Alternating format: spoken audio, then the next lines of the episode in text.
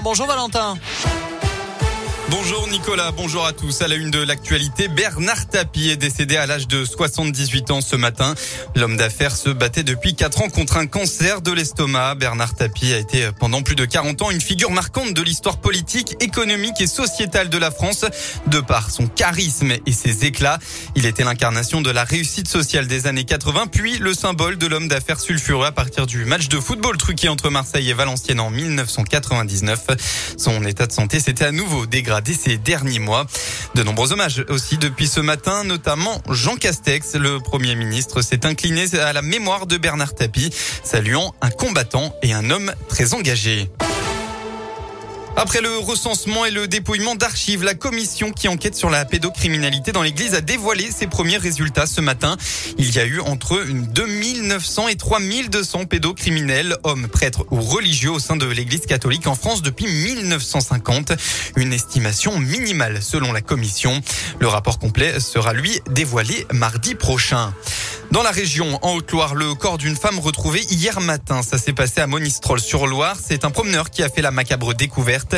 Il s'agissait d'une femme de 50 ans dont la mort remontait à plusieurs heures avant d'être retrouvée. Plusieurs investigations ont eu lieu pour déterminer les causes de son décès. Des pistes sont d'ores et déjà envisagées.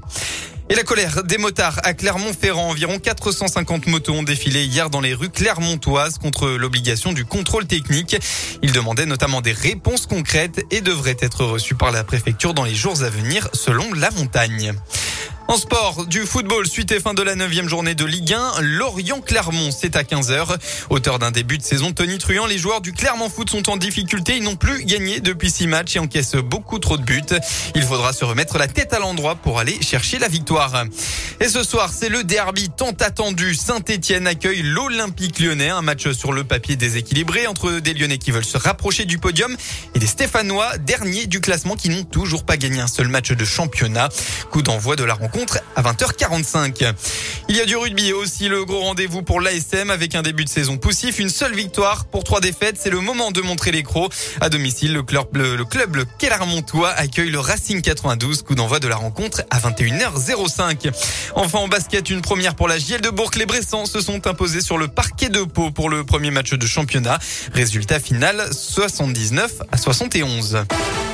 La météo pour votre dimanche, et eh bien tout d'abord le Rhône et la Loire sont en vigilance orange pour vent violent avec des rafales attendues jusqu'à 110 km heure. Et puis dans l'après-midi, un important épisode de pluie est prévu dans tout le département de l'Ain où on attend l'équivalent d'un mois de précipitation en moins de 24 heures. La Loire, la Haute-Loire et le Puy-Dôme sont aussi concernés plus tard dans la journée. Côté Mercure, vous aurez entre 16 et 20 degrés.